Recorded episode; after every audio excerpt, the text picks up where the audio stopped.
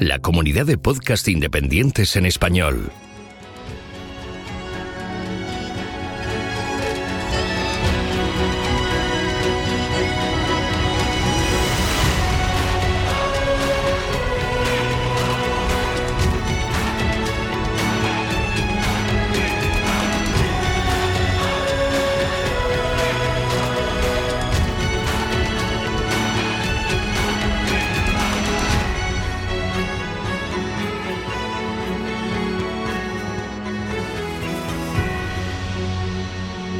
Bienvenido a GeoCastaway. Hola, geonáufragos. Somos Germán y Mario. Bienvenidos en GeoPeque. ¡Feliz Año Nuevo! Sí, hombre, feliz año nuevo. Ya estamos en el 2019. Qué guay, dentro de nada el colegio otra vez ya, ¿eh? Ya, ya era hora. bueno, en este cuarto episodio hablaremos sobre la web infantil de Protección Civil. Bueno, cuéntanos un poco qué es protección civil. Bueno, Protección Civil es un servicio público que se encarga principalmente de proteger a las personas y a los bienes. Su filosofía es la cultura de la prevención, ¿vale? A través de informaciones que ellos publican y que promueven para nuestra protección. En las últimas semanas hemos podido ver en- por la televisión o a través de las redes sociales desastres naturales que han ocurrido, ¿vale? Eh, alrededor del mundo, como el tsunami en Indonesia o la erupción del volcán Etna en, en Italia. Pero no pensemos que estos desastres naturales son cosas de otros países o, continentes. Podemos tener eh, o tenemos eh, este tipo de riesgos bastante cerca de, nosotros y lo importante es, es estar preparados. ¿vale? Por eso eh, nos parece interesante traeros aquí hoy esta web in- infantil de, de protección civil. En su web infantil, que la he, visto, la he dado yo en el colegio, hay una serie de contenidos de internet, así como consejos y recomendaciones que pueden ser de utilidad ante una situación de emergencia. Está dirigida a los peques, pero también a los padres y profesores para aprender de forma amena y divertida. Podemos aprender sobre varios riesgos como las inundaciones, el riesgo volcánico, el riesgo sísmico, los incendios o el riesgo nuclear. En el apartado de ¿Qué sabes sobre? aporta información básica de cada uno de los riesgos anteriores. Bueno, Mario, ¿qué, qué tipo de riesgos eh, crees o, o conoces que hay en nuestro, en nuestro entorno? Bueno, yo he vivido un par. Yo ya he vivido algunas inundaciones y algún terremoto. En Murcia también hay volcanes, pero ya no son tan peligrosos. No creo que puedan lanzarnos lava ni inundar las, las. No, los volcanes no, estos volcanes que tenemos por aquí no son peligrosos. Pero bueno, tampoco no se te, no se te olviden los, los incendios. Los incendios forestales son bastante mm, importantes y debemos tener mucho cuidado en, época de, verano, sobre todo. Bueno, en el, en el terremoto de 2011 de Lorca era muy pequeño y apenas eh, lo puedes recordar, pero sí que ha habido en, Murcia inundaciones recientes que, que, sí que nos, nos han afectado o nos acordamos de ellas. Yo el terremoto de Lorca me acuerdo un poco, pero no tanto. Recuerdo que lo que pensaba que era un camino bajaba lleno de agua con un montón de matojos y basura. Y era en realidad una rambla. Claro, por eso tenemos que tener mucho cuidado cuando, cuando llueve, cuando llueve en esta, en esta zona, porque podemos pensar que una rambla eh, es, un camino y atravesarla y, realmente pues pu- puede venir un montón de agua y, y ser muy peligroso, ¿vale? Por eso debemos, debemos conocerlo y tener bastante cuidado. Bueno, sigamos repasando un poco las secciones de esta, de esta web. Otra de la sección es de- la de recomendaciones, seguramente la, más, la de más interés. En esta sección podemos ver qué debemos hacer antes de, durante y después del evento, ya sea un terremoto, una inundación o evento climático extremo, como ola de calor, tormentas o vientos fuertes. Las recomendaciones eh, son bastante importantes y creo que este mensaje no llega eh, lo suficiente a la población. ¿vale? Si le dices a alguien que, tiene que, de- que debemos tener un plan de emergencias para un posible terremoto, te mirará bastante raro y pensará que eres un poco catastrofista.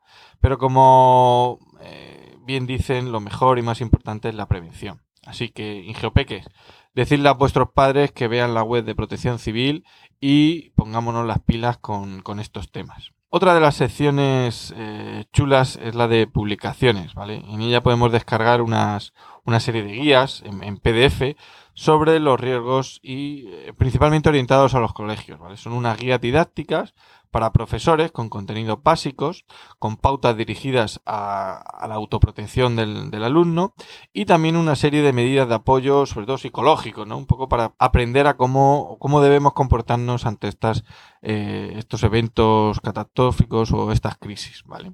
En la sección de juegos hay un test sobre incendios y otro sobre volcanes. A ver, papá, te voy a hacer alguna pregunta. Venga, tienes 10 segundos para responder. Si no lo responde en ese tiempo, adiós. Las cenizas pueden llevar gases peligrosos, por eso es bueno utilizar. Pues habrá que protegerse, no sé, mascarillas, unas gafas, paños húmedos, ¿no? Por ejemplo. Claro. Cuando hay una erupción volcánica, ¿no? ¿Te refieres? Sí. Un volcán es un punto de la superficie terrestre por donde sale al exterior material fluido llamado eso es fácil. Magma. Muy bien, papá. El magma, dependiendo de la cantidad de sílice que contenga, se clasifica en... Oh, es que ya hace mucho que lo estudié, pero bueno, ácido y básico. ¿no? E intermedio. Ah, intermedio también. Vale. Bueno, ahora te pregunto yo, ¿cómo se llaman los bloques que forman la superficie de la Tierra? Las placas tectónicas. Bien. ¿Qué debe conocer la población previamente al inicio de una crisis volcánica. Las señales de evacuación y los programas de emergencia, por supuesto. Si no sabes eso... Bueno, vale, vale, te lo sabes bien, ¿eh? Sí, claro, ¿qué quieres? Si tengo un padre geopesado... Geopesado, bueno, bueno, háblanos de otra... También hay una serie de actividades como por ejemplo hacer un pluviómetro con una botella de plástico para saber la cantidad de lluvia. También podemos aprender a interpretar un mapa del tiempo. Sabremos lo que son los anticiclones, las borrascas y los frentes, para poder saber si tendremos buen tiempo, viento, lluvia, etc. Y por ejemplo, poder planificar una excursión al campo. Hay que saber el tiempo porque si no, puede venir una lluvia y no estar preparado. Aunque para eso están los meteorólogos, que con ayuda de instrumentos de medición de las temperaturas, termómetros, presiones, barómetros, precipitaciones, pluviómetros, de los vientos, veletas y anemómetros y sobre todo gracias a las imágenes captadas de satélites pueden hacer las predicciones y elaborar los mapas del tiempo más fácilmente. También hay una maqueta de un volcán súper chula que nosotros ya tenemos hecha en casa Sí, esta maqueta bueno, es similar a la que tiene el Servicio Geológico Americano y bueno, pues está bien, la podéis imprimir, recortar y, tener un mini volcán en, vuestra casa. Bueno, un poco con esto eh, acabamos el, repaso eh, a, la, a la web infantil de Protección Civil. Recordad que lo bueno es prevenir, estar preparado. Por eso es bueno hacer simulacros de terremotos en casa, por ejemplo. Vale, sí, es fácil, podemos tener un plan de emergencia familiar, ¿no? Por lo que pueda, por lo que pueda pasar. Claro. Vale. Bueno, como otros, como otros meses, pues terminaremos la, la sección eh, hablando de, de, un libro, ¿vale? De los libros que, que, tenemos por casa. Y hoy os traemos nuestra última adquisición, ¿vale? Este libro se llama Ríos, un largo viaje por mares, lagos y ríos, ¿vale? De la editorial Mae Young y el autor es Peter Gould. Eh, esta editorial ya hemos hablado de otros libros, porque es la verdad que, esta colección de, de Maeva Young es muy, muy chula. Pero de Maeva Young no. Sí, hemos hablado del Atlas del universo. No, pero era de Maeva, solo. Eh, por ejemplo, en el libro puedes hacer esto. Navega por el Nilo, desciende hasta, hasta el delta del Mekong, Descubre el Mississippi, recorre la, orilla del Danubio o remonta al Támesis. En este libro realizaremos un majestuoso viaje alrededor del mundo, surcando sus grandes ríos con un sinfín de datos curiosos y hechos fascinantes. Un libro con muy muy buena pinta, la verdad que nos, lo han traído estas navidades y todavía no hemos podido leerlo en profundidad. ¿Papá Noel? Sí. Bueno, pues con esto terminamos la sección de este mes. Hasta la próxima. Y recuerda, ponle geología a la vida. Adiós.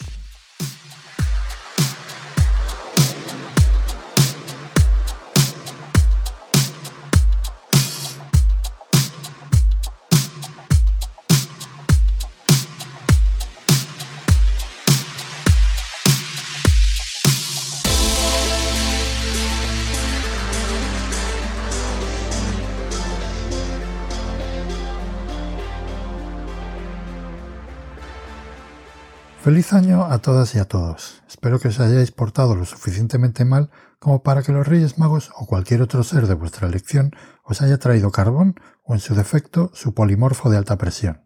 que digo yo que casi mejor en su defecto, ¿no? No sé el resto de asistentes, pero yo todavía estoy con el subidón de la geoquedada.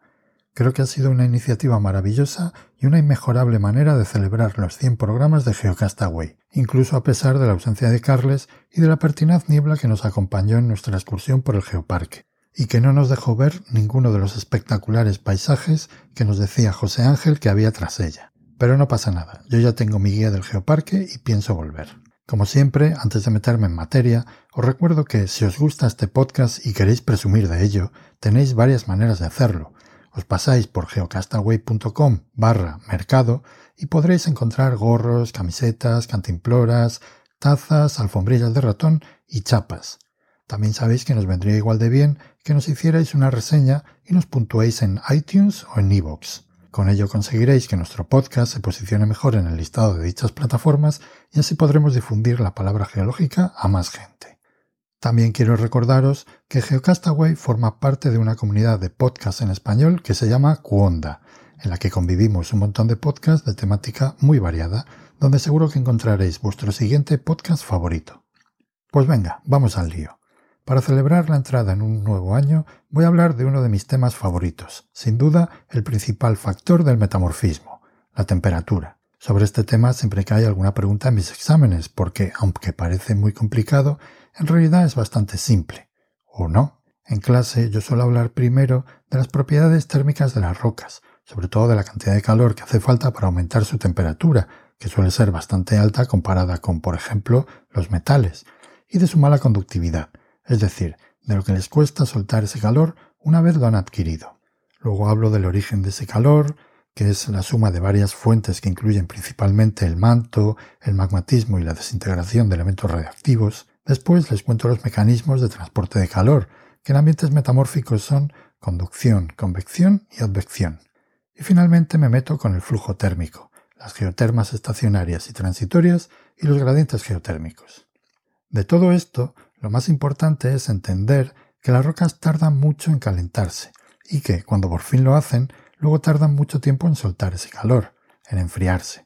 Y, sobre todo, las implicaciones que este comportamiento acarrea en la evolución tectonotermal de las rocas.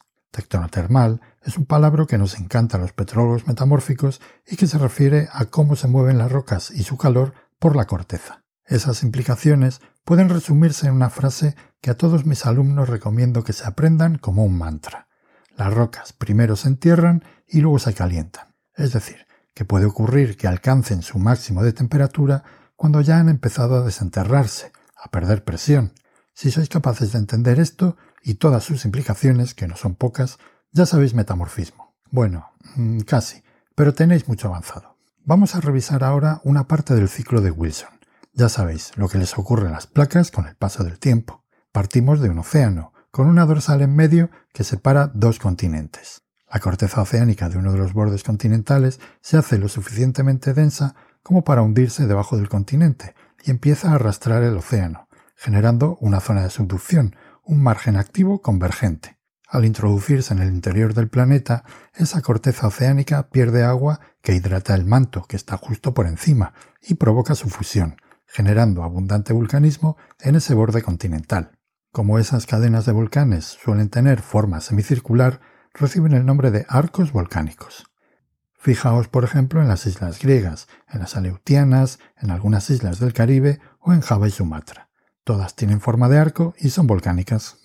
Siguiendo con el ciclo de Wilson, la subducción sigue ocurriendo hasta que el océano acaba cerrándose y se produce la colisión de los dos continentes. Esta colisión provoca un engrosamiento cortical que viene acompañado por un tipo de metamorfismo regional que fue el primero en identificarse y que recibe el nombre de barroviense por su descubridor, George Barrow, un geólogo escocés del siglo XIX. Si aplicamos nuestro mantra al metamorfismo barroviense de colisión continental, las rocas primero colisionan y luego se calientan, es decir, que las rocas alcanzan su máximo de temperatura después de haber colisionado los continentes, de haberse engrosado enterrado y de haber sido deformadas, cuando ya están empezando a salir a la superficie de nuevo al final de la colisión. Todo este proceso es tan elemental y lo tenemos tan asumido que nadie se lo cuestiona. Hasta ahora, porque resulta que hace poco más de un mes han aceptado una publicación en la revista Geochemistry, Geophysics, Geosystems de un geólogo del Servicio Geológico Canadiense llamado Roy Hinman, donde plantea una explicación alternativa. En su artículo, Roy primero expone los problemas que tiene el modelo actual que yo os acabo de contar, citando a varios autores que los han reconocido. Viene a decir que no le salen las cuentas a la hora de generar el calor necesario para el metamorfismo barroviense únicamente mediante un engrosamiento cortical. Además, aun siendo posible, ese calentamiento es muy lento, lo que contradice el metamorfismo de ciertas zonas, donde se ha visto que los minerales del máximo de temperatura han crecido a la vez que la máxima deformación de la roca, y no después, como establece el mantra de primero se deforman y luego se calientan. Dice también que esa corteza engrosada fría es muy difícil de deformar. Después analiza los mecanismos propuestos para el calentamiento orogénico y encuentra pegas en todos ellos. Argumenta, por ejemplo, que el magmatismo en realidad no es una fuente de calor, sino un sumidero, que necesita un aporte constante de calor de otra fuente para seguir funcionando. Para poder sortear todas estas dificultades, Roy Hinman plantea que la fuente que aporta su calor para generar el metamorfismo regional barroviense de colisión continental tiene su origen antes de la colisión, durante la formación del arco volcánico. Dice Roy que en estos ambientes es mucho más fácil obtener las altas temperaturas que se alcanzan durante el metamorfismo barroviense, que son lugares más fáciles de deformar y que se explicaría también el tener minerales metamórficos de alta temperatura sincrónicos con la mayor deformación. Para ilustrar su modelo, pone dos ejemplos clásicos de colisión continental, el choque entre India y Asia para formar el Himalaya y el orógeno grenviliano de Norteamérica. Incluso habla de dos ejemplos en los que, a pesar de no existir colisión continental, hay deformación asociada por cambios en el régimen de subducción, los Andes actuales y el orógeno laramídico norteamericano mesocenozoico. Termina su publicación con unas conclusiones y con una propuesta de estudios que habría que realizar en el futuro para confirmar o desechar su modelo. Para terminar con mi sección, me gustaría destacar dos cosas de este artículo. En primer lugar, que está publicado en una revista que yo no suelo consultar y que di con él gracias a Twitter, mejor dicho, gracias a seguir a la gente correcta en Twitter. Con un poco de criterio os podéis montar un timeline que os puede resultar hasta útil. En segundo lugar, me fascina que esta publicación cuestione una de las ideas más asentadas de la evolución térmica de los orógenos, porque, de ser cierta, revolucionaría la manera que tenemos de pensar en el metamorfismo barroviense. Y eso, queridas y queridos amiguitos, es lo que nos diferencia de otras disciplinas, digamos de manera genérica, no científicas. Con estas dos reflexiones, cual fotones rebotando sobre el agua, me despido por este mes. Nos seguimos escuchando el mes que viene.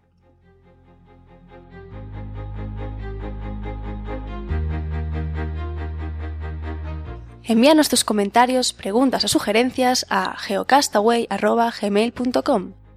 Puedes escribirnos en nuestra web geocastaway.com. Búscanos en Facebook y en Twitter